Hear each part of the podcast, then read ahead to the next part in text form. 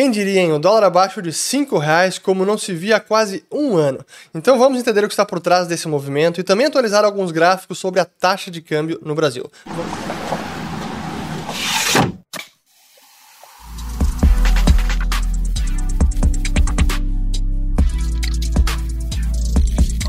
Olá, eu sou o Fernando Urrich e esse é meu podcast sobre economia, mercados e investimentos. Aumente o volume e aproveite. E se você gostar do conteúdo, compartilhe com seus amigos. Muito bem, a todos aqui que estão chegando agora. Meu nome é Fernando Urrich, aqui a gente fala de economia, mercados e investimentos. Mais um que falamos sobre a taxa de câmbio, porque é importante, especialmente porque no momento que a gente vê o dólar finalmente abaixo de 5, coisa que a gente não via desde junho do ano passado, é importante entender o que está acontecendo, o que justifica este movimento de preço.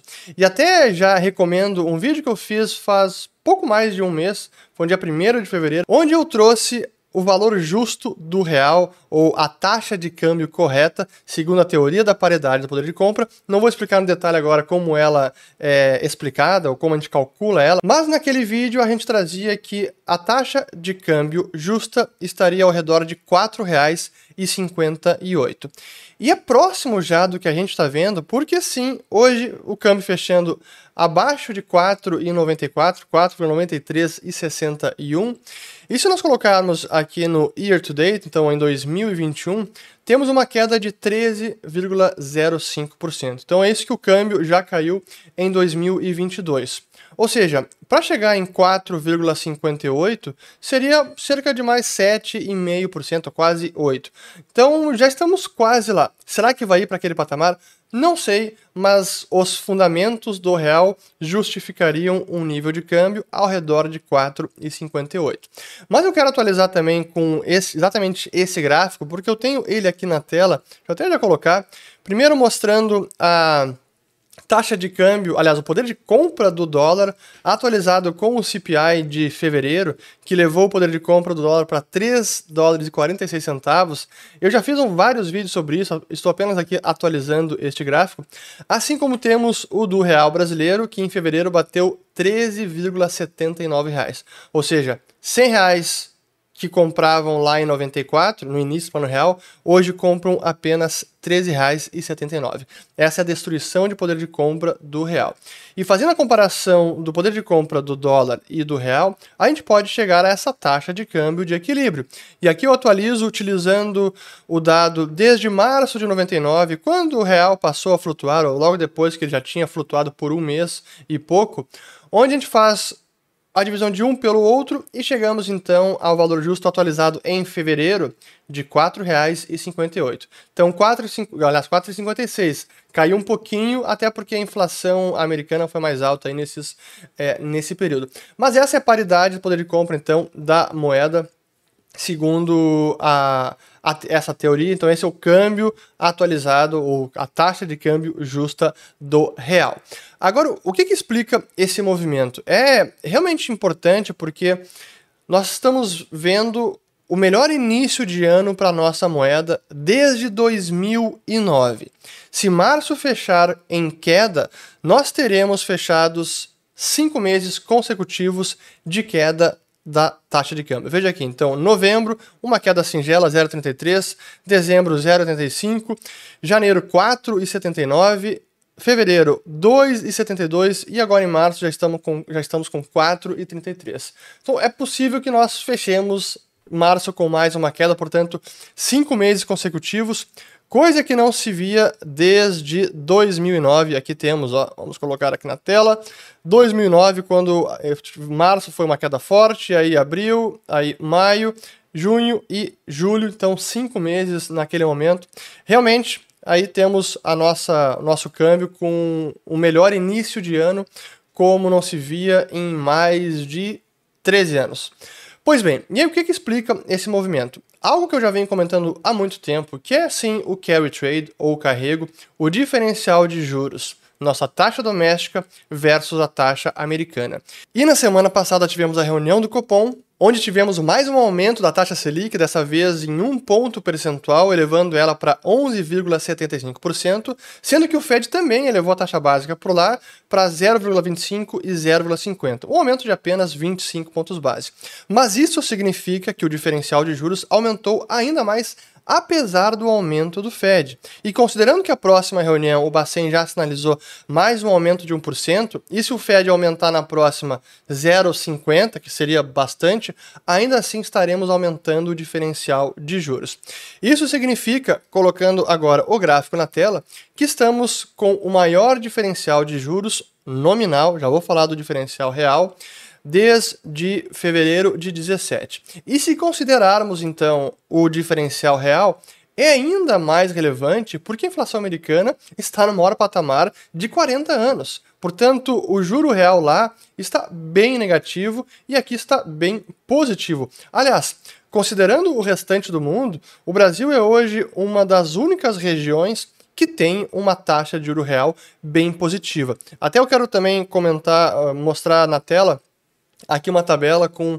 Eh, eu elenquei da taxa mais alta para a taxa mais baixa, a taxa básica de juros, Rússia com 20%, Turquia com 14% e Brasil aqui com 11,75%.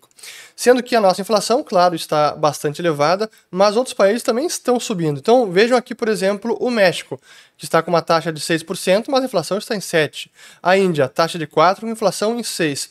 Então, olhando a taxa de juros real, mesmo comparando o Brasil com outros emergentes, e ainda mais com países desenvolvidos, nós somos uma, uma das únicas moedas que podem dar um rendimento real positivo. Então, claro que isso atrai capital e ajuda a apreciar a nossa taxa de câmbio. Essa é a mágica do carrego, o famoso carry trade. Esse é um dos motivos. O outro, claro, a tensão política no momento está mais contida, digamos que não há um ambiente de muita. Uh, não tem agora um escândalo, não há uma crise interna nem nada disso, portanto, isso também repercute positivamente ou não repercute negativamente, não pressiona o câmbio pelo lado da política. E também pelo lado dos termos de troca, isto é, o preço das commodities que nós exportamos vis-à-vis -vis o preço das commodities que nós importamos ou da nossa pauta de exportação menos dividido pela pauta de importação, isso significa que os termos de troca melhoraram bastante nos últimos dois meses. Claro que a guerra contribuiu para isso, a guerra na Ucrânia, não tem a menor dúvida, mas é mais um fator que ajuda a apreciar o real. E para mostrar aqui três itens muito importantes da nossa pauta de exportação: petróleo, soja e minério de ferro, que nos últimos três meses subiram aqui. Minério de ferro, 29% soja 30% e o petróleo 60%. Então, claro que isso ajuda também a fortalecer a nossa moeda. Aí um último comentário sobre o dólar, porque a gente também está vendo a moeda americana, ela está relativamente sobrevalorizada no restante do mundo. Isso a gente pode capturar pela métrica do Big Mac Index, ou índice Big Mac, que o último foi, foi divulgado agora no começo de fevereiro, trazendo análise de dezembro de 21. Então, claro que mudou um pouco, mas, enfim, é, acho que dá para ilustrar bem o ponto. E o que a gente tem naquele, naquele mês é que apenas a coroa norueguesa e o franco suíço estavam sobrevalorizados em relação ao dólar todas as demais moedas muito subvalorizadas. Portanto, o dólar está bastante sobrevalorizado, ele está mais valorizado do que todas as demais moedas. E claro, isso um dos motivos é que ele sofre é, do privilégio exorbitante, sofre entre aspas, né?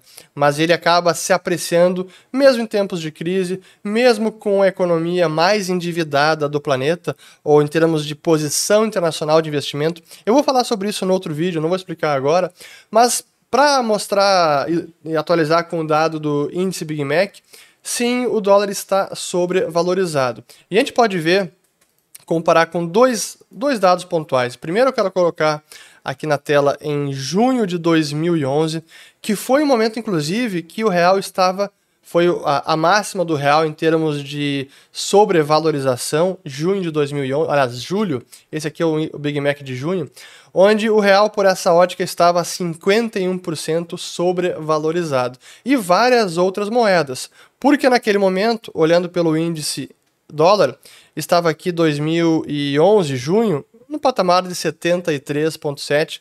Era quase testando novamente as mínimas que foram alcançadas em março de 2008. Mas desde lá, o dólar index vem subindo, mostrando que o dólar, apesar de todos os seus problemas, não morreu. Então isso era junho de 2011. Agora, olhando em junho de 2000, deixa eu colocar aqui, ó, junho de 2011, Big Mac Index e junho de 2000, aliás, dezembro de 2021, a gente pode ver que praticamente todas as moedas subvalorizadas em relação ao dólar. Então, esses são os gráficos que eu queria atualizar. Sim que o momento da taxa de câmbio é plenamente justificável pelos fundamentos da nossa economia neste momento, diferencial de juros, tensão política relativamente contida, termos de troca melhorando e lá fora o dólar também com uma inflação bastante elevada e que ainda vai sofrer.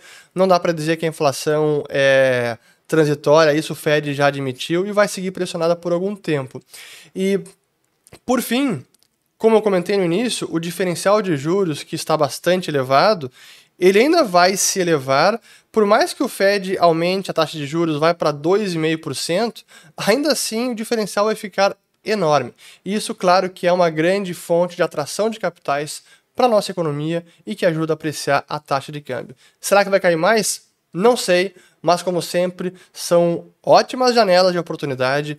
Esse ano temos eleições, estamos aqui há praticamente seis, sete meses das eleições e muita coisa pode acontecer, volatilidade, portanto, quem nunca dolarizou, considere usar esse momento para executar essa estratégia. Como sempre, não é uma ideia de é, operar o câmbio e, e, fazer uma aposta única, mas sim aproveitar a janela e executar a estratégia ao longo dos meses. Meu muito obrigado a você que me acompanhou até aqui e se você gostou, comente com os amigos e compartilhe. Um grande abraço e até a próxima.